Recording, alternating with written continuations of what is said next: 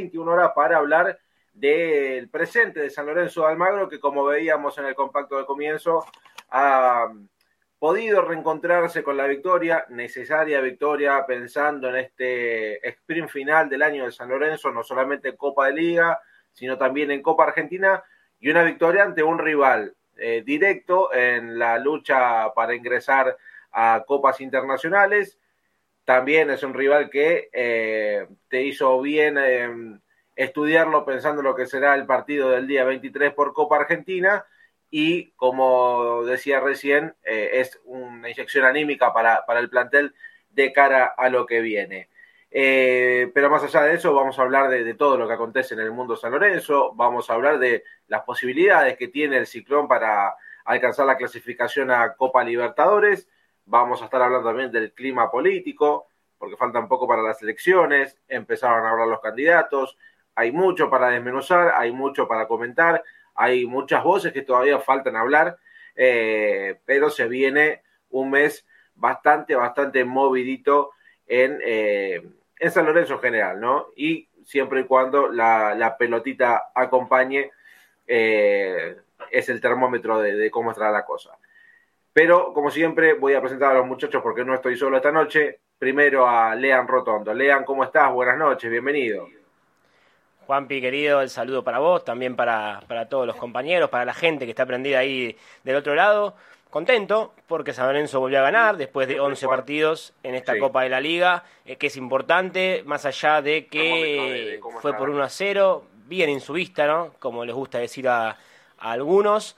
Un San Lorenzo que cambió la página como el partido lo pedía en, en Varela, volvió a ganar, como dije, no importa el cómo, después veremos, pero había que ganar, obviamente, no para tener chances todavía de estar en, dentro de los primeros cuatro de la Copa de la Liga, cosa que ya no, no, no, es, no va a ser posible, sino también para aspirar todo, esa última bala en tabla anual a la, para entrar, como vos decías eh, en el comienzo del programa, en la, a la Copa Libertadores. Pero yo creo que esta semana, con la selección argentina que va a jugar, el foco en San Lorenzo tiene que estar puesto en el mundo político, ¿no? Ya empezaban a hablar algunos de los candidatos, como vos bien decías. Hoy uh -huh. habló, por ejemplo, en un medio eh, partidario también el tesorero de San Lorenzo, Lantarón. Así que eh, hay, hay muchas declaraciones que están dejando que hablar. Tal cual, por eso lo, lo, mencionábamos y es un tema que no hay que, no hay que dejar pasar de largo, eh, que, que tiene mucho que ver con el día a día de San Lorenzo. Juani, ¿cómo estás? Buenas noches, bienvenido. Buenas noches, Juanpi, buenas noches, chicos, buenas noches a, a todos los que estén del otro lado. Eh, bueno, un San Lorenzo que volvió a ganar y se ve despojado por, por eh, el injusto gol anulado contra Boca de las posibilidades de alcanzar lo, los playoffs de, de, la Copa de la Liga, ¿no? Si uh -huh. San Lorenzo no lo hubiesen anulado ese gol, que para mí fue lícito, hoy estaría con posibilidades todavía. Así que bueno, una vez más, eh, San Lorenzo preso de, de los fallos arbitrales. Pero bueno, contento que San Lorenzo ganó, que, que, todavía aspira a la posibilidad de entrar a la Libertadores, ojalá se nos dé, ojalá, bueno, hay una chance matemática todavía y después en la Copa Argentina, que también es una, una, una competencia importante para San Lorenzo. Y bueno, eh, como ustedes decían, el, el mundo político que, que, empieza a tomar forma, empieza a tomar color, los candidatos uh -huh. empiezan a hablar, empiezan a, a, a contar por ahí sus, sus proyectos, sus... Sí sus eh, intenciones para con San Lorenzo y es muy importante que la gente sepa, que escuche todo, que, que se informe y que decida con, con, total convicción a la hora de votar. Tal cual, tal cual, eso, eso sobre todo, ir convencido a, a las urnas. Hernancito, ¿cómo le va? Muy buenas noches, bienvenido. ¿Cómo estás, Juancito? Buenas noches, bienvenidos a los chicos también en la mesa, perdón por el furcio, y a la gente, ¿no? Del otro lado eh, prendida ¿no? a esto que es eh, la noche de pasión habitual de todos los martes, donde vamos a estar desmenuzando un poquitito lo que tuvo que ver con el triunfo del otro día, ¿no? San Lorenzo volvió eh, a sumarle a tres y realmente es una novedad porque hacía mucho que no lo hacía. También vamos a estar con todo lo que decían los chicos del clima político cuando eh, cada vez falta menos para la recta final de lo que es las elecciones el próximo 17 de diciembre. Así que bueno, vamos a estar desmenuzando todo lo político, la info también de Copa Argentina, finalmente se sabe la sede, ¿no? Finalmente se sabe el horario, eh, todo eso que tiene que ver con el equipo de Rubén Daniel que ahora va a volver a jugar con Defensa y Justicia, justamente chicos, por Copa Argentina.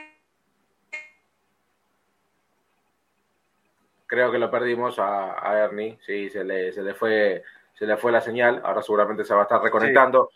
Pero bueno, el saludo grande a Ramiro Brignoli y la operación técnica de Delta Medios, que nos saca a través de deltamedios.com, también a través del canal de YouTube de San Lorenzo en redes, en Twitter, en Twitch, en Facebook eh, y en TikTok. Estamos saliendo en vivo también como en Instagram, en San Lorenzo Redes, así que nos pueden seguir por todas esas plataformas, también en el canal de YouTube de Pasión por el Ciclón. Se suscriben a todo, totalmente es gratuito, eh, no le van a cobrar un centavo y van a tener muy buen contenido del mundo San Lorenzo, que San Lorenzo Redes eh, todos los días se están subiendo cosas muy, muy interesantes. Eh, bueno, vamos a, meternos de, lleno en lo que fue esta, esta victoria, yo no sé si decirle merecida, no sé si decirle merecida porque por momentos San Lorenzo estuvo muy por debajo de su rival, después eh, un poco mejoró con los cambios, hubo quizás un, cambio de mentalidad para el complemento en donde San Lorenzo eh, logró doblegar un poquito a Defensa y Justicia que se fue quedando a lo largo del encuentro y terminó encontrando el gol en los pies de Gonzalo Maroni que nuevamente eh, vuelve a aparecer en el marcador para dejar su, su nombre plasmado en la victoria de este San Lorenzo que lo necesitaba para, para a ver, para estar eh, cerca de los puestos de clasificación a Copa, o recordemos que está en Copa Sudamericana, buscará la última fecha poder clasificar a, Copa Libertadores con una victoria y esperando que se den algunos resultados que después vamos a, a,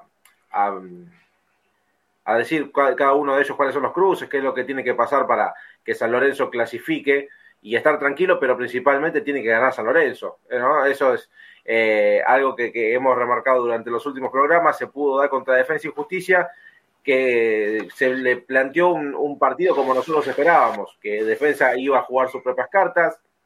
Los primeros minutos de San Lorenzo en el partido no fueron para nada buenos.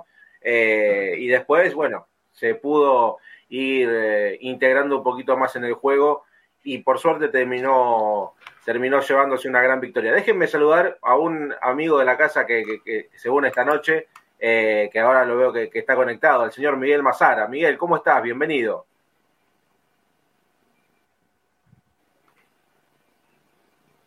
No, estamos, me, parece el, el, tema Wi-Fi y conexiones está bastante, bastante complejo. Pero lean cómo, eh, o, o Juani, ¿Cómo viste el, desempeño de, San Lorenzo en, la cancha de defensa? Bueno, si quieren arranco yo. Eh, separaría en dos. Los primeros 45 de San Lorenzo no fueron buenos, sin duda no fueron buenos. Además eh, eh, de lo que intentó plantear en Suá, no se vio nada en la cancha prácticamente los primeros 45. Sufrió la desgracia de la lesión de Hausch, que le costó también un cambio a un jugador que Insúa le había dado la titularidad y tenía mucho para, para mostrar en, su primera inclusión en el once titular. Y el segundo tiempo que cambió a partir de, poner a Maroni y correr a Roca Sánchez a la posición de Campi de libero. Sea, Lorenzo que, que, presionó un poquito más, se fue animando un poquito más, tuvo alguna que otra chance.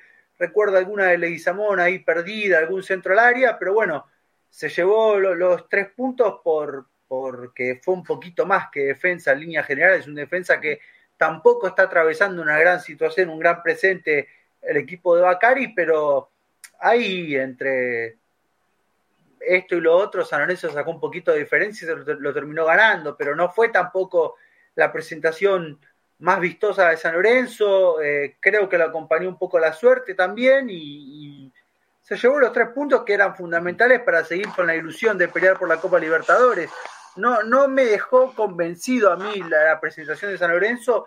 Creo que quizá con un rival de, un poco más de, fuste, eh, no sé si San Lorenzo hubiese ganado un partido con un rival un poquito más, eh, mejor anímicamente, mejor, mejor en, lo motivacional. Defensa viene muy caído, pero bueno, eh, San Lorenzo no hizo tanto mérito y se llevó, una victoria que quizá un poco inmerecida también. Bueno, a, ver si ahora, eh, sí tenemos, a, nuestro amigo querido, eh, un amigo de la casa, a quien vamos a saludar y, bueno, agradecerle que, esté por lo menos un rato con nosotros, que quería participar del programa para hablar de San Lorenzo, San Lorencista de, de ley, del minuto cero. Eh, Miguel Mazara, ¿cómo le va, amigo? Un fuerte abrazo. ¿Qué tal, Juan Pablo? Buenas tardes. Muchas gracias por la invitación. Acá costó un poquito conectarse, no sé por qué motivo, pero bueno, acá estamos. Bueno, ¿cómo, estás, Miguel? ¿cómo, estás, Miguel? ¿Cómo estás viendo No te escucho, ¿cómo? ¿Cómo, cómo estás viendo, ¿Cómo, estás viendo el presente de San Desde lo futbolístico, yo digo que el equipo de Rubén de la Insúa ha hecho una buena campaña desde lo matemático, y el fútbol para mí está en deuda desde que asumió Rubén Darío Desde que asumió Rubén Darío San Lorenzo no juega al fútbol. Entiendo que tiene un plantel que no tiene buena materia prima, pero yo siempre digo que podría haber intentado jugar otra cosa. lean vos acá a lo que dice Miguel, eh, coincidís eh, en este aspecto, que San Lorenzo podría haber jugado otra cosa. Siempre lo marcamos acá, ¿no? Que el equipo está plasmado para, hacer algo y que no rompe el molde y que por más que vayas arriba en el marcador o abajo, siempre la misma forma de jugar es la, que vemos y la que estamos acostumbrados con Isuba. Sí, a ver, yo creo que quedó claro, como bien decía Miguel, eh, a quien también saludo y aprovecho eh, que está ahora conectado con nosotros. Sí, es cierto, porque el otro día también quedó en evidencia, como creo yo, por lo menos en estos últimos 11 partidos que San Lorenzo no pudo ganar, cuando se te venía la cosa cuesta arriba, no se te caía una idea. Eh, San Lorenzo jugó el primer tiempo con defensa y justicia, todo el pelotazo de batalla 9 y un Vareiro que no, que no podía conectar, que no ganaba los duelos, que tampoco eh, pudo aprovechar eh, alguna situación del perrito Barrios. Es llamativo también que San Lorenzo, más allá de que es un plantel, no sé si corto, pero sin calidad y sin jerarquía, como lo venimos marcando siempre, eh, no, no sepa cómo salir del aprieto, ¿no? Porque uno me puede decir, ¿y cómo hace Godoy Cruz para estar puntero de una zona? ¿Cómo hace Central Córdoba para estar, o Sarmiento de Junín, para estar peleando un torneo corto como es este y además está peleando el descenso? Entonces, San Lorenzo, hasta, hasta el partido con Defensa y Justicia, era el equipo con menos victorias teniendo en cuenta las dos zonas. Y hay, hay que estar 11 partidos sin, sin ganar. Entonces ahí sí hay, creo yo, una responsabilidad del técnico, más allá de lo que vos podés llegar a tener en, el, en el plantel, para estar 11 partidos sin ganar. Pero bueno, yo también, eh, como lo criticamos a Insuba, el otro día hizo una gran lectura en el segundo tiempo, metiendo a Maroni, manejando la pelota en la mitad de la cancha, sacar a Campi, poner atrás a la roca, dar un poco más de movimiento a la mitad de la cancha Obviamente la fortuna le sonrió porque San Lorenzo le quedó una contra, pero esa contra la manejó muy bien y terminó en gol. Sí, sí, así es. Eh, Hernancito, me faltó saludarte a vos. ¿Cómo estás? Buenas noches. ¿Cómo estás, Juancito? Buenas noches, buenas noches a los chicos eh, ahí en la mesa en esto que es eh, Pasión por el Ciclón habitual, ¿no? Pasión por el Ciclón de todos los martes. saludo al profe, bienvenido a la, a la mesa de Pasión por el Ciclón. Eh, sí, bueno, coincidir con ustedes, ¿no? Se volvió al triunfo y es importante. Eh, San Lorenzo creo que en el primer tiempo le costó, sobre todo el dominio eh, de pelota del rival, hacía que San Lorenzo no pudiera estar en partido y en el segundo tiempo fue corrigiendo algunas cositas que lo llevaron a por lo menos tratar de tener un poco más de salida, ¿no? Con Barrios sumándose más a los volantes, La Roca Sánchez siendo una salida también como líbero del equipo en detrimento de Campi, y San Lorenzo empezó a agrupar y a tocar un poquito mejor. Eh, a manejar más eh, la pelota y poder llegar con más claridad a la zona de ataque. Eh, después también el partido se abre porque eso plantea defensa, ¿no? De alguna manera cambiar golpe por golpe en un momento del segundo tiempo, porque tampoco a defensa le seguía el empate y San Lorenzo aprovechó más que nunca ese momento de espacios donde atacaba uno, atacaba al otro, San Lorenzo con una buena contra, que quizá con un poderío ofensivo se podría haber incluso definido mejor en favor de San Lorenzo, ¿no? Después el gol termina siendo una serie de rebotes pero no deja de ser un contragolpe, donde San Lorenzo tenía más espacios, aprovecha, cierra el partido con ese gol y después gana lo Insúa, ¿no? Yo decía, gana lo San Lorenzo Insúa, un equipo acostumbrado a que no le hagan goles, a tener vallas invictas, y después cuando hacía un gol era muy difícil que se lo empataras y se lo dieras vuelta. Esa fue la sensación que dejó el otro día San Lorenzo con defensa, pareciéndose un poco a ese San Lorenzo que sobre todo el torneo pasado, ¿no? Le ganaba 1 a 0 a Sarmiento, le ganaba 1 a 0 a un montón de rivales argentinos juniors, haciendo el gol y siendo fuerte en el proceso defensivo. Un proceso defensivo que, tanto en el primer tiempo como en el segundo tiempo, fue más prolífero para este San Lorenzo, eh, donde igual Batalla tuvo que sacar algún tiro de afuera, pero no le entraban a San Lorenzo. ¿eh? Y eso quizás en los otros partidos venía sucediendo más a menudo y el otro día con defensa se corrigió. Sí, bien batalla, estuvo firme, eh, creo que es uno de los puntos más altos en este San Lorenzo, eh, junto con algún otro rendimiento que después podemos ir, hablando, pero eh, me quiero basar en, una persona que es mi impresión que los últimos encuentros, Miguel, te pregunto a vos también, veo que se está afianzando, que se está afianzando un poco más en el equipo y hablo de Carlos Sánchez. Bueno, a ver, en, mi opinión, la Roca Sánchez puede jugar exclusivamente de último hombre, de líbero en, una línea de cinco, ¿no? Es más, yo creo que si lo pones de líbero eh, en una línea de cuatro, hace agua, porque si bien tiene, es criterioso con la pelota en los pies, eh, tiene timing, pero es lento. Y creo que dentro de lo malo tiene que jugar en la última línea. Las veces que ha jugado de volante, eh, yo he observado que los corre a todos de atrás, le mira los números, los números a todos los rivales. Entonces, me parece que eh, está bien que juegue en la última línea, pero eh, siempre bien rodeado de gente que, de defensores que, como, como, como Gastón Hernández, que son rápidos, como Rafa Pérez, que también es rápido, que lo ayudan en, en, ese, problema que tiene él, que, es con el tema de, la, de su dinámica y su, y su velocidad. Eh, Juan, eh, cómo, viste eh, la, fase, la faceta defensiva del equipo ante defensa? Porque por momentos, hasta el Oso Prato tuvo una muy clara que filtra entre, entre la pareja de centrales, después alguna que otra llegadita más que no, que no pudo concretar defensa, pero arrancaron como medios incómodos en el campo y después con el paso de los minutos y con la presencia de Sánchez en el fondo, eh, se, hizo un buen partido en, el orden táctico defensivo, como siempre dice el gallego. Bueno, San Lorenzo es un equipo disciplinado, ordenado, sobre todo en defensa, y creo que en base a eso ha sacado eh, la, gran cantidad de puntos que tiene. Yo, permítanme disentir, creo que si San Lorenzo jugara más al fútbol, quizá hoy tendría un poco, un poquito menos puntos, ¿no? Eh, tendría un par de puntos menos, quizás por arriesgar un poquito más. Creo que, que en base a, la solidez defensiva y encontrar después el golpe, San Lorenzo ha sacado grandes resultados eh, eh, en lo matemático, en lo numérico. Quizás si se arriesgaba un poquito más, San Lorenzo no estaría tan arriba y la campaña sería un poquito más criticable todavía.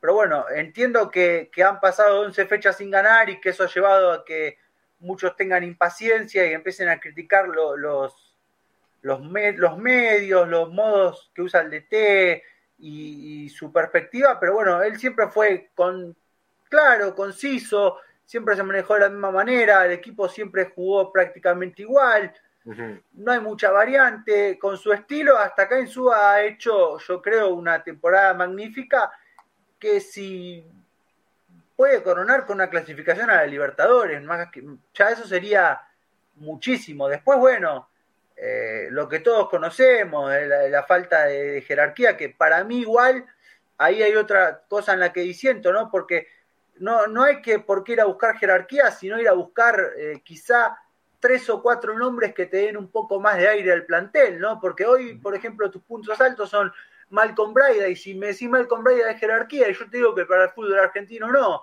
y tu punto alto en su momento fue Bombergar, y yo te digo Bombergar, jerarquía para el fútbol argentino, no, entonces, bueno, quizá con tres, cuatro ruedas de auxilio que tenga un poco más de aire, San Lorenzo estaría un poco más holgado, ¿no? Sí, eso, eso es lo que hablábamos siempre, Lean, ¿no? De, no tener el recambio suficiente para afrontar los tres frentes que, que, que, Isuba tuvo desde un principio, Sudamericana, campeonatos locales y, Copa Argentina. Sí, a ver, yo creo que eh, lo que decía Juani, ¿no? De, decir magnífica campaña de Insúa es si San sale campeón de la Copa Argentina.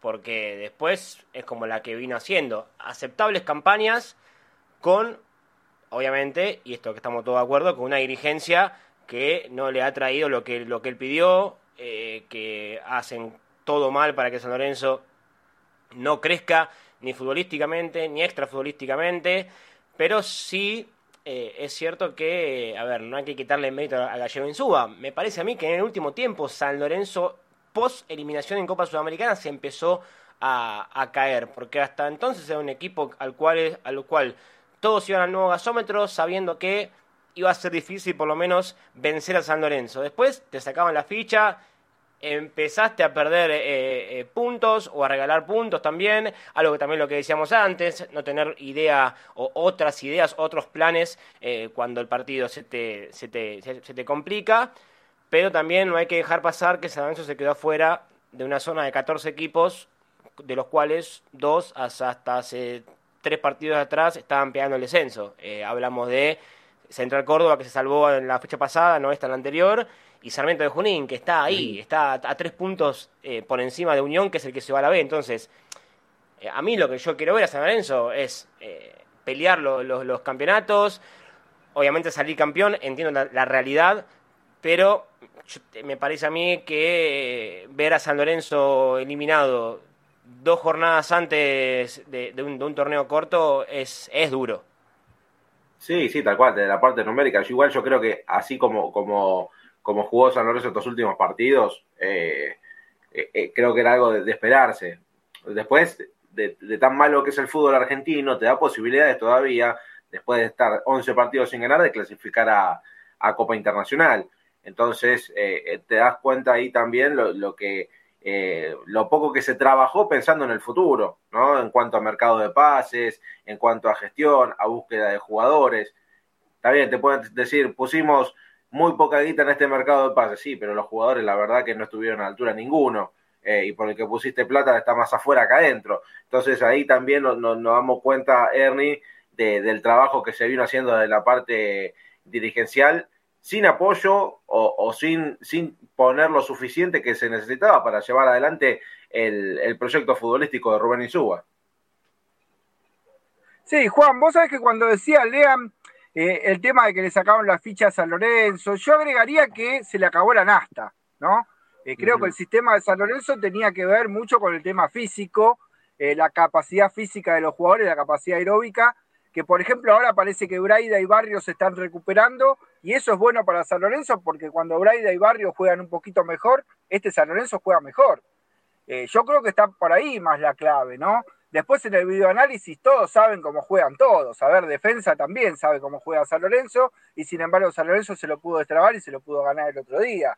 Yo creo que tiene que ver con lo físico. Este esquema en SUA es mucho meter, es mucho cubrir espacios, mucho sacrificio físico y cuando los jugadores tienen tantos minutos acumulados en la temporada por no tener recambio, porque la dirigencia no hizo lo que tiene que hacer, y como dijo Juan, ¿eh? no traer eh, Borja, eh, Beltrán, eh, qué sé yo, Cavani, no, traer por lo menos jugadores utilitarios que estén a la altura de reemplazar a un Braida, que estén a la altura de reemplazar a un Barrios, que estén a la altura de reemplazar a Vareiro, que estén a la altura de reemplazar a Gastón Hernández. Jugadores que le den dinámica y cambio a San Lorenzo. Los refuerzos que vinieron son todos jugadores que en lo táctico podemos llegar a discutir, en lo técnico podemos llegar a discutir. En lo físico ninguno vino bien, salvo Girotti Después Ramírez creo que es un excelente jugador, pero físicamente hoy no está para jugar de titular en San Lorenzo. Algo parecido pasa con Auski, creo que es un jugador que ha rendido en varios equipos Auski, pero hoy no está físicamente para hacer recambio en este San Lorenzo. Y ni hablar del caso de Formiliano, Juan, que para colmo eh, todavía ni siquiera pudo debutar y ya está terminando el torneo. Tal cual. Sí, sí, sí, sí, por supuesto. Ese es el caso más, más llamativo. Eh, y Miguel, te, hago, te hago una consulta. ¿Cómo, ¿Cómo ves al equipo en, estos últimos tres, tres encuentros? ¿Cómo, lo ves desde la parte eh, física, de la parte futbolística, lo grupal? Lo grupal se ve que está, está bien el equipo, que está unido, que, van todos para adelante. Eh, quizás en, aquel momento que uno se decía los jugadores San Lorenzo no corren, bueno, de lo físico también pasa factura y quizás ahí estuvo el bajón anímico. Pero de cara a estos últimos tres partidos, que el gallego dijo en conferencia de prensa que el del 23 es el partido más importante del año y después te quedan dos más, porque todavía estamos con, chances claras de entrar a Copa Libertadores. Vos, Miguel, ¿cómo lo ves al equipo de cara a este, este cierre de año? Y mira, eh, con respecto al, nivel futbolístico, 11 fechas sin ganar, yo lo que digo es, vos podés tener 11 fechas sin ganar, pero podés meter dos tiros en los palos, un tiro en el travesaño. San Lorenzo no generó fútbol o no genera fútbol en mitad de cancha, por, ende no genera situaciones de gol. Entonces, eh, de cara a lo, que hemos visto y lo que vamos a ir ahora, yo tengo mis, ciertas dudas si va a poder cambiar esto que venimos viendo. Eh, cuando yo digo que, que intente jugar otra cosa, no estoy pidiendo nada eh, exagerado desde de, lo ambicioso de lo futbolístico. Yo entiendo que el equipo está acostumbrado a jugar con línea de 5, que a mí no me gusta, y yo estoy convencido que el equipo no está preparado para jugar con línea de 4. A mí me gustaría que juegue con línea de 4 para tener más eh, población en mitad de cancha pero, y, más generación de fútbol en mitad de cancha. Pero el equipo para mí está aferrado de la línea 5 porque no tiene un plan B, porque nunca intentó probar con línea de 4, o no le gusta o no quiere. Y en mitad de cancha, cuando yo digo intentar otra cosa, ponelo a Maroni 90 minutos. Puede jugar bien, puede jugar mal, pero es un, es un jugador que tiene buen pie. Y si vos lo dejás al perrito Barrios solo, tenés que es el perrito Barrios contra todo el resto. Entonces me parece que tiene que tener un socio dentro de la cancha de Perrito Barrio. Ese socio para mí es Maroni, juegue bien, malo, regular, tiene que estar en cancha. Y después, bueno, hemos visto a Girotti jugar en una posición aberrante, recostado por la derecha, y más allá de que no ha rendido mucho Girotti, si tiene que jugar y rendir, tiene que jugar de nueve, no puede jugar en otra posición. Me parece que ahí es donde yo le caigo al técnico, con el mayor de los respetos desde ya, pero le caigo en ese sentido. Y bueno, eh, Después hablaban ustedes, perdónme que vaya para atrás, pero hablaban de los refuerzos que pidió Insúa. No se olviden que Insúa pidió a los Prato, que venía fracasando en vez. Sí, a ver. Sí, sí.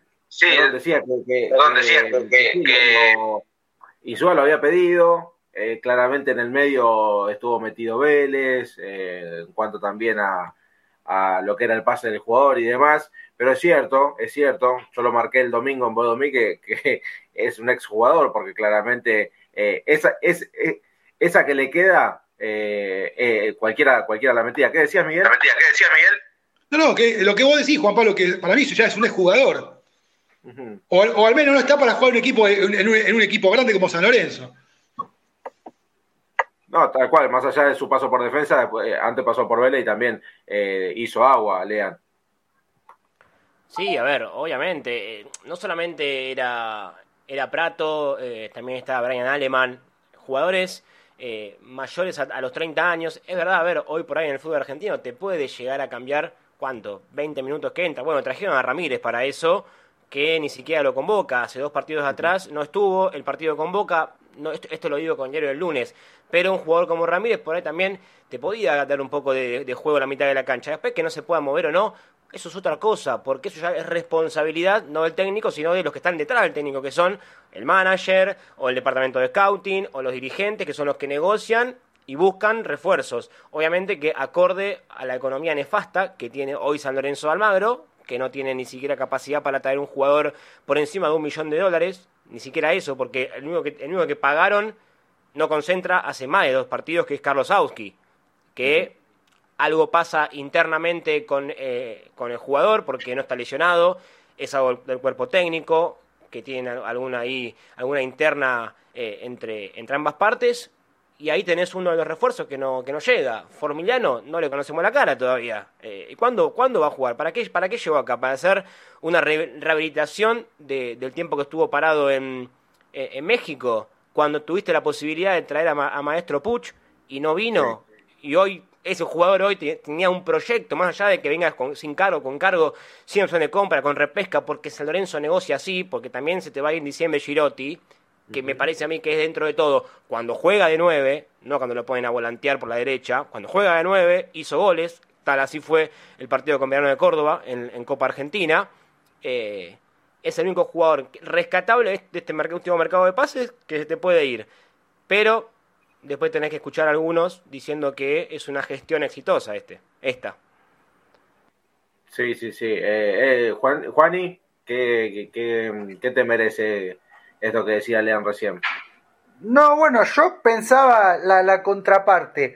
Eh, en principio del ciclo Insúa teníamos a Juan Ignacio Méndez que jugaba de 5. Todos estamos de acuerdo que San Lorenzo, uno de los puestos que nunca pudo reemplazar es el 5. El jugador, a mí no me parece un exjugador, sin embargo decidió irse a Vélez y hoy en Vélez ni siquiera a veces entra, ¿no? Está ahí un suplente más que acumula, calienta el banco. Entonces yo pienso a veces, quizá el que para otro club era un exjugador, quizá en San Lorenzo con un poquito de, acompañamiento, de, adecuación en sus funciones, podría haber rendido, ¿no? No es tan decir, tal es un exjugador así tan livianamente o, no está para San Lorenzo, nunca lo vamos a saber, eso es una cosa realmente improbable.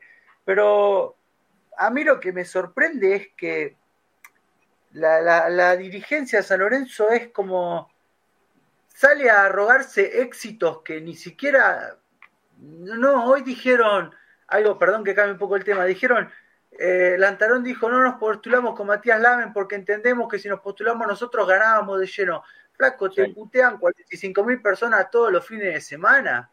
O sea, o, así con ese criterio hacen las cosas, pensando que está todo bien, no, no, no, es inusual. Ellos creen que si se postulan ganan y no, no ven, no escuchan los entretiempos cuando bajan la musiquita que ponen todos los partidos y no escuchan que los cagan a puteada de la cuatro tribunas. Entonces, si yo me baso en lo que hace la dirigencia de San Lorenzo, cómo piensa, y la verdad, para mí, no, no, no, no estuvieron a la altura de nada. No, por supuesto. Y después eh, otra de las declaraciones que, dijo Lantarón fue que eh, son solamente eh, un grupo de, personas pequeños lo que lo que putean y que no claramente no comparte, ¿no? Lean. sí, no, justamente que ya que estamos con el tema de Lantarón, tengo un audio por si querés que lo pasemos al aire, Juanpi. Dale, dale. como decíamos hoy que estuvo hablando en el medio de la, cicloneta con, con, Leandro Alves y compañía, estuvo ahí el, el hoy tesorero de San Lorenzo que más allá de esa, no sé si es querer meterle el dedo en la llaga a la gente con lo que dijo de, los insultos, que era, era un grupo eh, acotado de personas, sino como bien decía Juani, al unísono y ponen sirenas para que no se escuche o ponen un parlante para poner música para que tampoco se escuchen las puteadas, pero eh, ahora eh, escuchemos al tesorero hablando sobre la deuda que le quedaría o de cuánto es la deuda que le quedaría, es la pregunta que le hace Alves, que ahora van a escuchar, a la próxima dirigencia cuando, cuando asuma. ¿Con cuánta deuda agarra la próxima comisión directiva? en el balance lo van, a, lo van a ver, lo van a ver. San Lorenzo desde junio del 21 a marzo del 23 ha reducido su pasivo en 20, cerca de los 23, 29 millones de dólares, ahora no lo tengo exacto, en el balance del que cierra el 30 de junio lo van a tener bien determinado.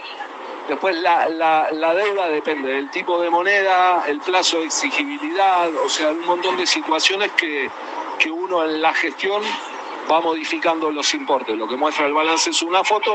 Obviamente después cuando negocias una deuda tenés un montón de aristas donde en general nosotros hemos salido con reducción del monto. Bueno, es como, como más o menos lo, que pasó en el debate presidencial del fin de semana, ¿no? Buscar en Google. Es como, ya lo van a ver en el balance. O sea, la, cosa era que... ¿Qué balance? sí, bueno, bueno, en los papeles, podemos decir los papeles, pero por lo, por lo menos que, que, que me diga, bueno, San Lorenzo tiene tal, tal, tal y tal. Que, que, aclare, que, que dé un panorama. Y cuando tira un número, Miguel, eh, te quiero escuchar a vos, tira un número y, y no estaba no estaba en, lo cierto, a ver si era o no ese número. No me pareció sólida para nada la, la, exposición de Lantarón. Eh, es más, me pareció muy dubitativo en todo lo que habló. Sí, sí, ahí, ahí coincidimos. Eh. Eh, le, temblaba un poquito la, voz, Juani, al momento de responder, ¿no? Hay, bueno, un estudio que dice que aquel que le tiembla la voz es porque está mintiendo. Bueno, eh, convengamos que no fue a un lugar donde le iban a hacer muchas repreguntas o le iban a hacer incisivo en las preguntas, fue a, los amigos de la casa, ¿no? Con el amigo Alves ahí donde, donde van todos los, todos los oficialistas a, a contar su cuentito, ¿no? Pero bueno, yo lo que quiero recalcar es que hay algo que no está en el pasivo y es la bomba judicial que le queda a San Lorenzo porque San Lorenzo tiene juicios en todos los frentes de la justicia que tiene que resolver. El que agarre la dirigencia a partir del 17 de diciembre va a tener que resolver una situación judicial de San Lorenzo que es muy compleja y que puede acrecentar mucho el pasivo y traerle mucha pérdida al club. Y eso no está reflejado en los números de ningún balance, porque nadie sabe cuánto es, nadie sabe cuánto tiene San Lorenzo para perder ahí. Entonces, por más que ahora el balance, como dice el Antarón, bueno, es una foto, sí, sí, sí, pero no es la realidad completa, es mucho más grande todavía la cosa. Hernancito.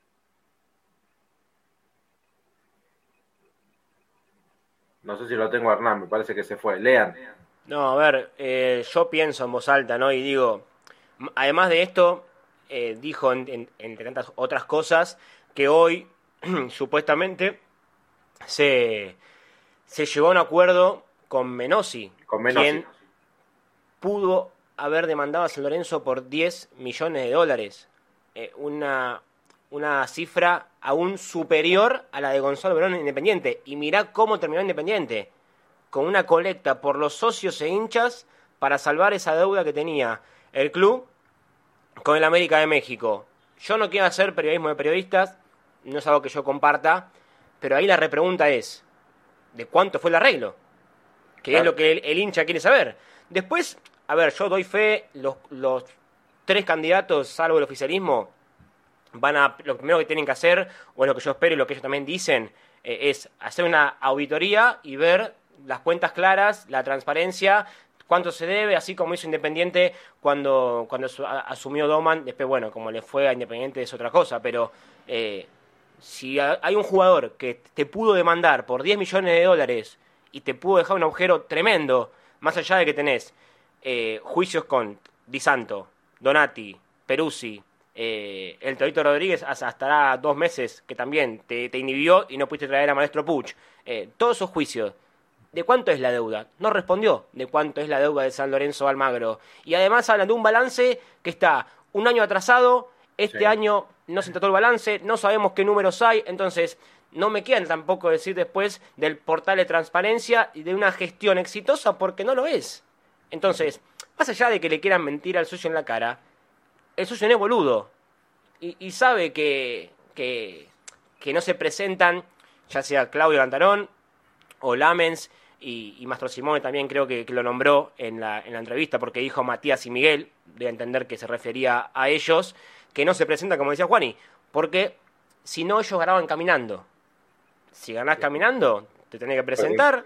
Y el 17, de, diciembre, a las 6, 7 de la tarde, 9 de la noche, ganas Lorenzo otra vez el oficialismo con el 80% de los votos, si es que la confianza eh, es tal. Entonces, eso, lo de los abonos también, que salió ayer, un disparate. Entonces hay muchas cosas, empiezan a, verse manotazos de abogado, eh, porque ya no saben, saben que se les viene la noche. Claro, sí, sí, tal cual. Bueno, sí, eso es, otro, tema. El, tema de abonos que, que salió ayer, eh, teniendo en cuenta la realidad de, la economía argentina, del laburador, que muchas veces llega con lo justo a fin de mes, los números que se han incrementado en cuanto a las renovaciones eh, son exorbitantes y como bien decía Lean, te ponen eh, fecha límite hasta el día 24, o sea, tenés 10, a partir de hoy son 10 días para vos renovar y tener un beneficio, eh, pero al mismo tiempo te corre el beneficio por otro lado, que solamente en un pago, Hoy quien tiene 140, 150 o 160 lucas para hacer en un solo pago para, para renovación de abono. Eh, y bueno, y, aparte, poner la fecha límite es antes de las elecciones y eh, tiene para el socio de San Lorenzo eh, algo para, para sospechar de, este, de esta venta de abono, Miguel. Sí, eh, es recurrente esto porque ha pasado el año pasado cuando se, truncaron las elecciones, que hicieron lo mismo. Eh, me parece que lo están poniendo, lo quieren acorralar al socio para que tome una decisión antes de una fecha X, sabiendo que esto se podría tranquilamente consensuar y resolver con posterioridad a la fecha de las elecciones. Eh, porque el campeonato no va a empezar los primeros días de enero o sea que no, no, no veo la necesidad urgente, salvo la, economía que quieren que ingrese el dinero ahora cuanto antes a las arcas del club. pero no veo otra necesidad inminente para que se tome esta determinación de poner una fecha límite para que la gente compre los abonos o, renueve los abonos, ¿no? Y otra eh,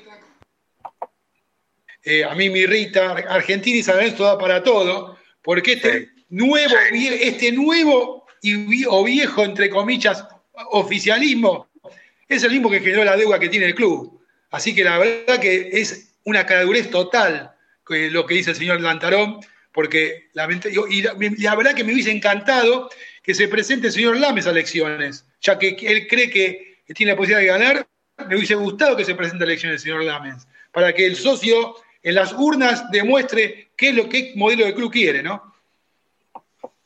Sí, igual, a ver, ya Lames sabemos que hace tiempo dejó de pensar en San Lorenzo, hoy está a, otro nivel, eh, más allá de, sus dichos de siempre, que va a estar para, para apoyar al club y demás, pero bueno. Eh, pero no renunció. sí, sí, ¿cómo, ya? No, digo, no renunció, sigue siendo, sigue teniendo su cargo en San Lorenzo. Sí, sí, sí, así es. Eh, como, como, muchas irregularidades, porque la, la renuncia de Tinelli tampoco se trató. Entonces, eh, hay, muchas cosas que, no están bien en el club, Juan, y, ahora, bueno, sale esto de los abonos que, en redes sociales, Juan, y eh, la gente se, expresó y bastante.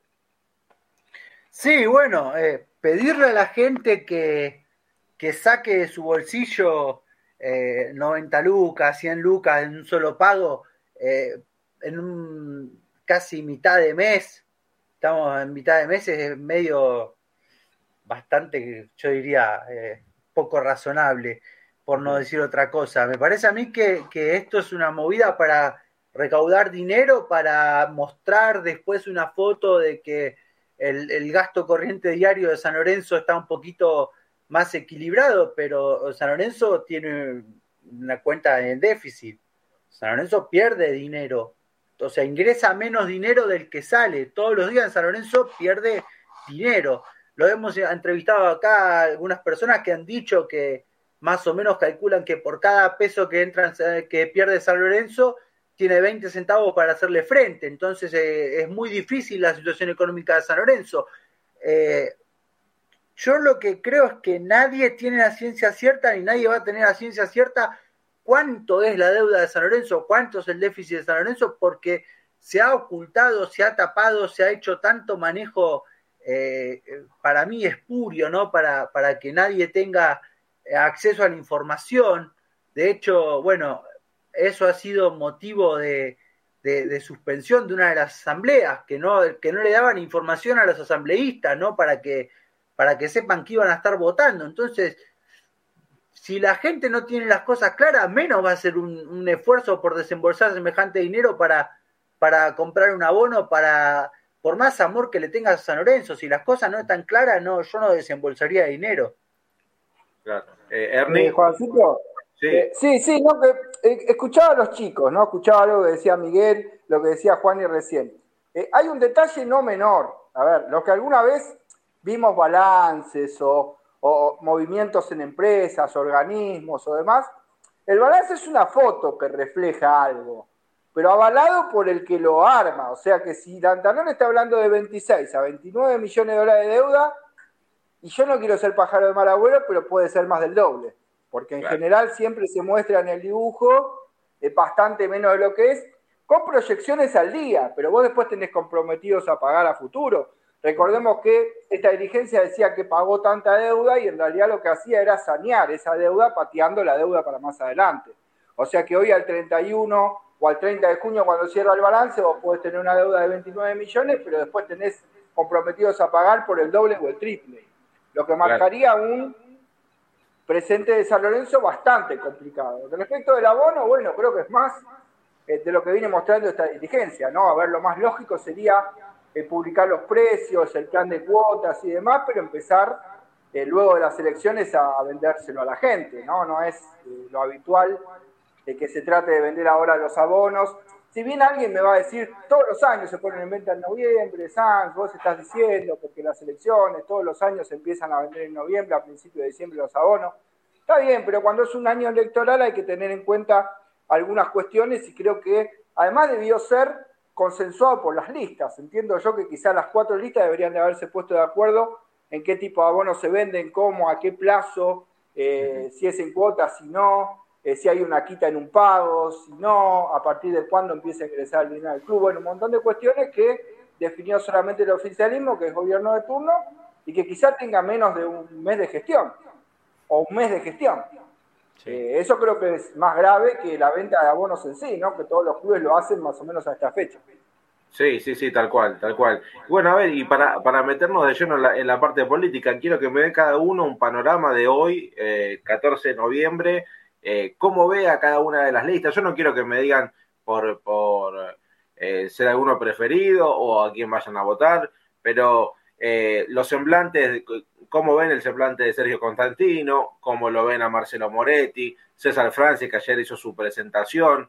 Eh, ¿cómo, ven a, cada uno de, los candidatos? También a Marcelo Culota, que pudimos hablar el domingo pasado. Te escucho, Miguel. ¿Cómo ves vos a cada uno de los candidatos? Y mira, los conozco a todos prácticamente, a casi todos. Eh, creo que si el socio quiere continuar con este modelo de club, bueno, que vote al oficialismo o al nuevo oficialismo de Frigo Contrastino.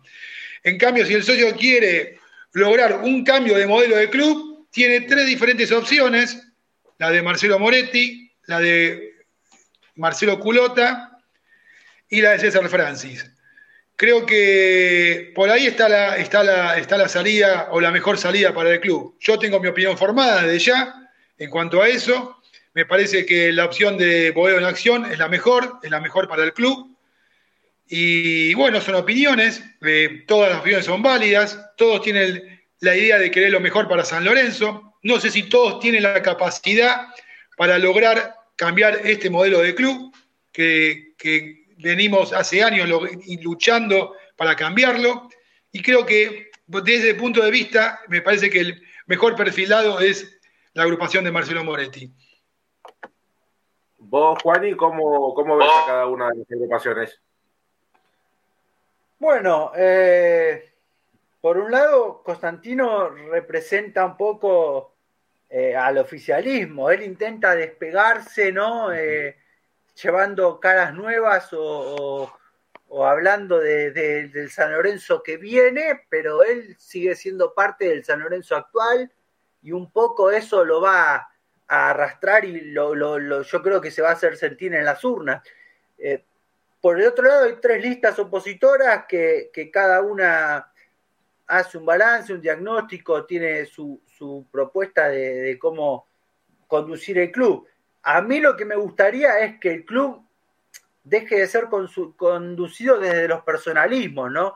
Ya hemos visto que personalismo, conducirlo desde personas fuertes como podía ser Lamens y, Marcelo Tinelli, no, no trajo un beneficio a San Lorenzo, sino que el abuso del poder de esas personas eh, perjudicó a San Lorenzo eh, notoriamente. Yo creo que tenemos que ir a una construcción de San Lorenzo más plural, más amplio, con más participación de los socios, con más representación, más dividida las asambleas, donde se discutan las cosas y se lleguen a consensos entre todos los actores que tiene el club eh, en su vida diaria, ¿no? No conducido por un líder que es el que después firma los contratos o el que después baja eh, lo que hay que hacer y, todos vamos y alzamos la mano, ¿no? Porque eso sería eh, cambiar para no cambiar en cierta forma, sería seguir con el mismo estilo, ¿no? Yo creo que el cambio tiene que venir por, por la forma en la cual se va a conducir San Lorenzo. Lean, vos coincidís en esto que marcaba que marcaba Juani? A ver, eh, yo también, como dijo también Miguel, ¿no? que la gente vote a quien, a quien quiera. Eh, coincido con lo del modelo de club. O sea, si querés seguir por este camino que para mí es nefasto de los últimos 10 años fácil de, San Lorenzo, eh, o por lo menos de la Copa Libertadores 2015 para acá, que voten a Constantino. Y bueno, es más de lo mismo. Eh, después, son tres opciones, son tres oposiciones. Yo no sé si eh, se puede hacer un análisis, porque en realidad hay que ver demasiadas cosas y, puntualizar en demasiadas cosas de cada una de las agrupaciones. por ahora yo, por lo menos, no, no tengo a ver quién te digo quién es mejor o no. yo creo que son los tres, como dije, son tres oposiciones con sus proyectos claros poco a poco están empezando a hablar con los medios, eh, hablar, siguen todas las tres agrupaciones, Culota, Francis y, Moretti, hablando con los socios de la Ciudad de Buenos Aires, también de, la provincia de Buenos Aires. Eh, pero, eh, qué sé yo, todos también tuvieron su cuota de oficialismo, porque, como decía Juani, Moretti fue parte en su momento, después se desligó. También hay que ver si eh, como dice Juanín, por ejemplo, ¿no? ver, que sí que estuvo dentro del, poder del Lamen Citinelli. Bueno, ahí estaba el poder de San Lorenzo. Y de ahí nada más salía, era todo hermético. Todos los contratos que venían eran eh, Lati y ya está. Después el resto se enteraba mucho tiempo después de los contratos y demás. Eh, de Francia, ¿qué puedo decir? Que, es, que viene siendo opositor hace muchísimo tiempo, se presenta en cada, en cada elección. yo creo que también tiene quizás ahora la chance de, dar pelea y, Culota es, es, un enigma porque e, es un emblema de lo que es la vuelta a Boedo y de todo lo que refiere, pero eh, yo particularmente hablando no, no, no, lo, no lo veo como, como presidente de San Lorenzo. ¿eh? Yo, por la imagen que da, después todo lo demás que hizo, eh, creo que ese es el lugar que, le, que, le, queda ideal a, Culota, pero bueno, decidió abrirse como, candidato a presidente y obviamente todos están en su derecho. Eh, y, creo yo que todos quieren lo mejor para San Lorenzo, ¿no? Eh, pero bueno, después será cuestión de que ver qué es lo que dice cada candidato y que con el, poder de convencimiento para con el socio. Hernán, ¿tu opinión? Bueno, Juan, yo creo que por ahí eh, nosotros en nuestra función de periodista, la mayoría los hemos escuchado, hemos sabido las propuestas, pero creo que de acá al 17 me parece que los cuatro eh, candidatos deben pronunciarse eh, más específicamente ante muchas cuestiones que hay en el mundo San Lorenzo hoy. Eh, creo que para definir el voto de muchos. el debate también tan importante como fue en, la política nacional y lo que será el viernes las elecciones, creo que el debate de San Lorenzo va a ser importante. cómo se maneje cada uno las cuestiones que a la gente le interesa. A ver, Vos no podés comprar la camiseta de San Lorenzo, sabés que San Lorenzo tiene una deuda y tiene que afrontar un mercado de pases, que muchos jugadores se van, que estamos todos queriendo entrar a la Copa Libertadores, pero decís con qué equipo vas a jugar en la Copa Libertadores, a ver cuál es tu proyecto, qué vas a hacer. Eh, vos decís, sí, se tiene que dar batalla, ¿cómo haces? A ver, tienen una inserción de dinero desde algún lugar, hay algún fondo, eh, van a hacer o no una auditoría, finalmente va a cambiar algo en San Lorenzo, cómo son los equipos de trabajo, de qué áreas va a abarcar cada, eh, idea y qué va a cambiar San Lorenzo de lo que hoy es San Lorenzo, ¿no? Claramente. Eh, y eso me parece que va a decidir el voto de muchas personas, ¿no? Creo que nosotros quizás tuvimos más chances de escuchar, sobre todo la previa, ¿no? A lo que eran las elecciones fallidas de diciembre, que se las quedó escondidas Matías Lames. creo que hemos escuchado a todos. tenemos quizá más conocimiento y más detalle nosotros como periodistas que el resto de los hinchas y socios, ¿no? Y creo que cada uno de los candidatos tiene que hacerse fuerte así, ¿no? Diciendo, bueno, San Lorenzo va a salir adelante de esta, esta, esta forma, en un futuro, eh, y en un futuro también inmediato, ¿no? Porque si vos clasificás a la Copa, estás en marzo jugando la Copa, si no me equivoco. Eh, ya te empieza el torneo local, ya tenés que armar el plantel, ya tenés que solucionar un montón de deudas que patearon para después del 31 del 12. Entonces creo que eso es eh, el ejercicio, ¿no? Lo que pienso yo que va a definir el voto de muchas personas, Juan, esto por lo menos para mí. Sí, sí, por supuesto. Yo creo que hay mucha, mucha gente que hoy todavía no está decidida en San Lorenzo a quién votar, más allá de las encuestas que haya en Twitter o en todas las redes sociales que claramente puede votar cualquiera, más allá de ser socios eh, eh, de San Lorenzo. Eh, pero hay mucha gente que, que, conozco, con los que hablo, que mandan mensajes y demás, que no están todavía muy, muy decididos a quién votar. Entonces, y lo que yo noto por parte de los, diferentes candidatos a, presidente es que eh, hay poca propuesta sobre la mesa. Hay poca propuesta, lo que se ve es muy por arriba, claramente si tenés una propuesta hay que eh, detallarla, defenderla en cuanto a, su elaboración y cómo lo vas a llevar a cabo, y siempre y cuando teniendo también una relación de que se puede llegar a hacer eh, en un club eh, de fútbol que, la verdad que con la cuota social eh, no, no termina de, poder tener eh, los fondos para hacer un, buen mercado de pases para, para afrontar competencia internacional. Pero bueno, yo creo que, como dije antes, van a ser semanitas bastante, bastante complejas de cara a, lo que son las elecciones del 17 de, diciembre. Eh, que bueno, nos va a tener ahí eh, en el día a día, en minuto a minuto de lo que será la, elección, que bueno, va, va a ser una jornada muy importante ¿Y el debate? en San Lorenzo. ¿Y el debate? ¿Qué pasa con el debate?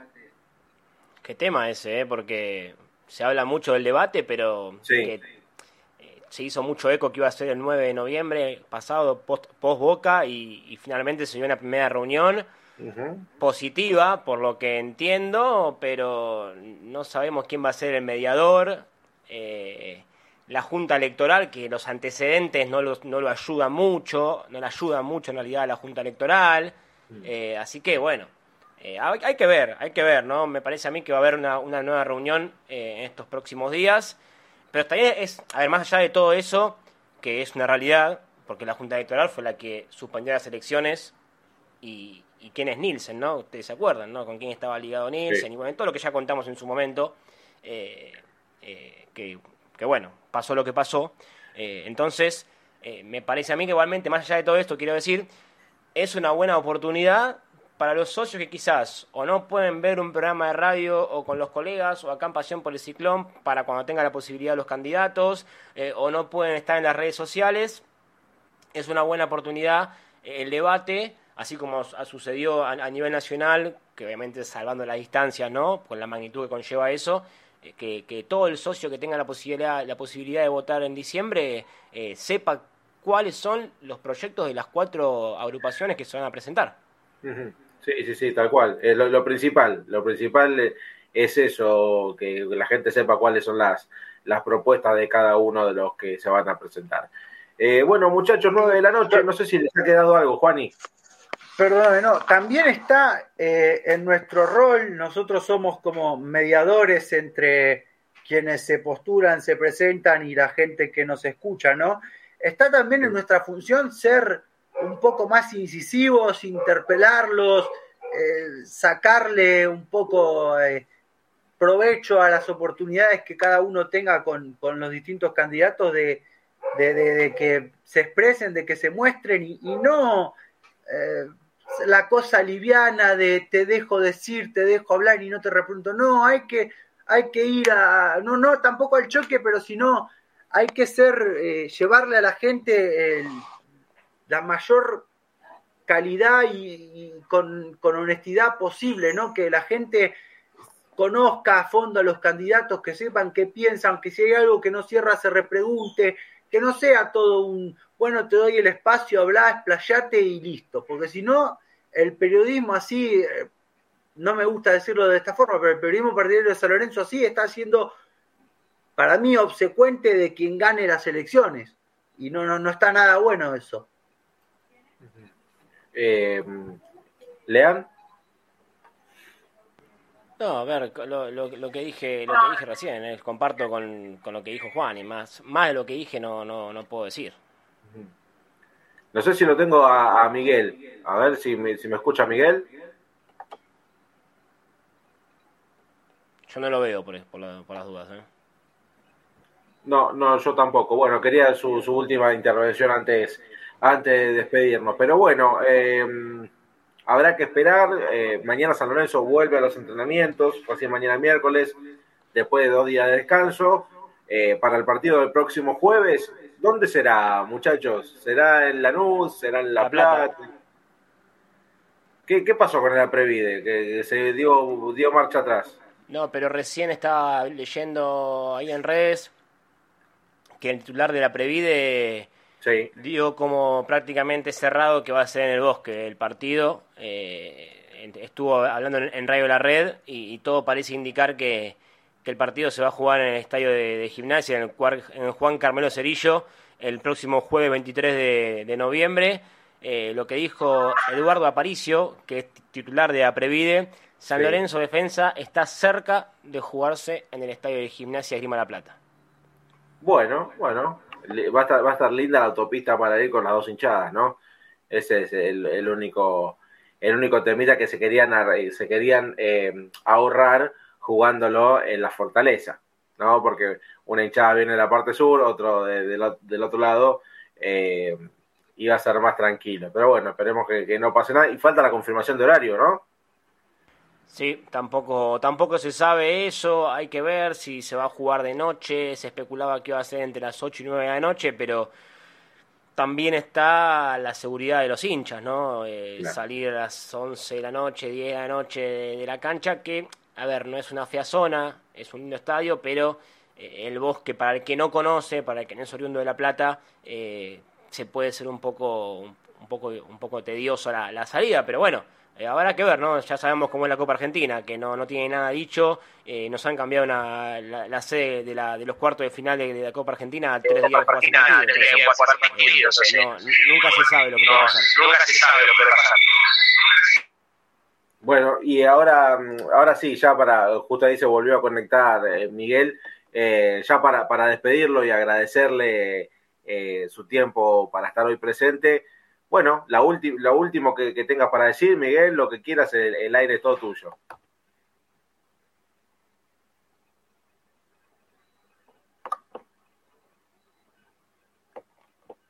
No lo tengo, ¿eh?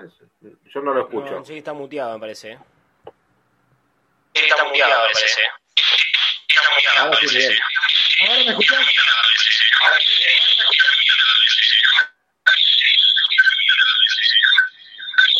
Escucha ahora? Sí, se escucha el, ahí, sí, sí. Sí, sí, sí. Se ve que hay un, eco. Sí, un problema de, de, conexión. A ver si, pará, a ver si tocamos acá. Tocamos acá. Ahora sí, Miguel. Bueno, gracias. Eh, ante todo, muchas gracias por la invitación. Y de cara a la, de cara a la,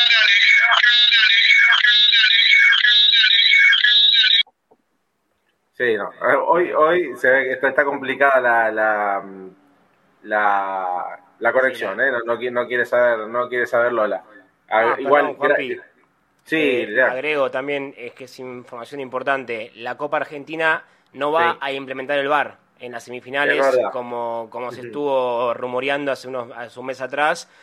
Eh, así que bueno, también va a, ser, va, va, a haber que tener en cuenta eso. Más allá de lo que pase con San Lorenzo, sabemos lo que a San Lorenzo le pasó con Boca. Un Boca que está complicado con ingreso a la Copa Libertadores. Eh, yo lo dije el último programa antes de jugar con Boca. Ojo con el árbitro, nos pueden bombear. ¿Y qué pasó? Bueno, pasó. Eh, pasó. Así que. Perdón, perdón, Lean, pero a ver, sí. el bar nos bombearon igual con Boca. O sea que si el no, la Copa Argentina combate bombean igual. La verdad que el arbitraje eh, muñequean para el lado que quieren, haya bar o no haya bar. Eh, creo que por ahí con bar termina siendo un robo que después se le echa la culpa al bar. Y cuando hay solamente árbitro, bueno, el responsable es el árbitro.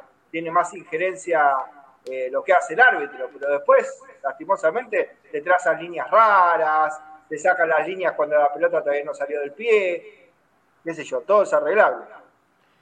Y, y, después, Juanpi, también hay que ver quién va a ser el árbitro del partido, ¿no? También que Es, eh, no es un dato no menor ese, pero sí, a ver, obviamente, hoy el bar en, Argentina es mediocre, es, nefasto, no, no, tiene, no, es, no es tecnológico. tecnológico es lo que pasa, por ejemplo, en Europa, en la Premier, eh, una, le tenés que poner un sensor a la pelota para saber cuándo parte el pase, eh, no te digo el, el bar semiautomático, pero bueno, es una liga de los campeones del mundo a los cuales la, inversión es cero al fútbol argentino, que además encima hoy salió esta última resolución de, la AFA que equipo que, que, desciende en la última fecha no va a poder jugar cuarto de final si, si, si clasifica, es decir, Colón y Sarmiento de Junín, que tienen chances o de descender o de jugar cuarto de final, primero tienen que jugar un partido de desempate para ver si se va a la B o no, y después ahí sí eh, que, que puedan jugar los cuartos de final y si se va a la B Colón, por ejemplo, pasa al quinto de la zona. Bueno,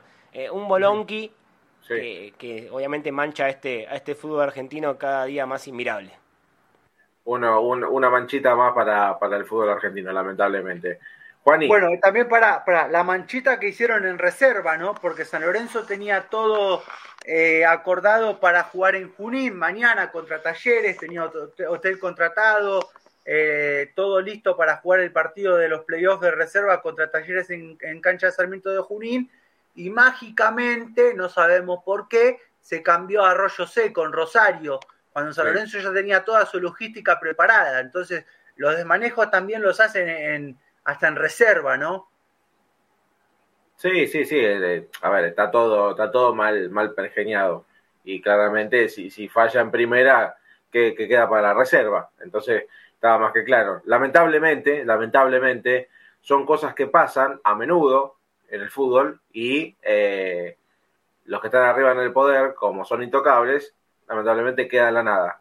Queda en el mal momento, eh, en el día anterior, eh, como en este caso San Lorenzo que cambia la sede, todo, bueno, que cambia, después el equipo gana y todo se olvida. Lamentablemente, como decía el gran don Julio Grondona, ¿no? Todo pasa.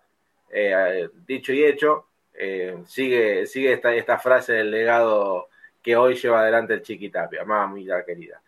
Eh, bueno, muchachos, eh, no quiero hacerlo más, más extenso, agradecido a, Miguel Mazara que, estuvo conectado. Ya para la próxima vamos a tener mejor el tema de, la conexión de, Miguelito. Juani, lo, lo, último suyo, su saludo. Bueno, yo tengo que mandar un saludo a mi amigo el Chucky, que fue papá, mi compañero de cancha, yo, le, dije que, el Benja iba a venir con una copa bajo el brazo, así uh. que yo le prometí, así que para mí este año San Lorenzo algo tiene que, terminar ganando, así que apunto mis cañones a la Copa Argentina. Vamos todavía. Eh, Lean. Bueno, ojalá, eh, ojalá que sea así también. Eh, también las felicidades para el amigo Chucky, amigo también de la casa. Y no, nada, bueno, esperar a lo que va a ser el partido de Copa Argentina, esta semana de trabajo que tiene que ser intensa, tienen varios desafíos para preparar el partido contra otra vez contra Defensa y Justicia.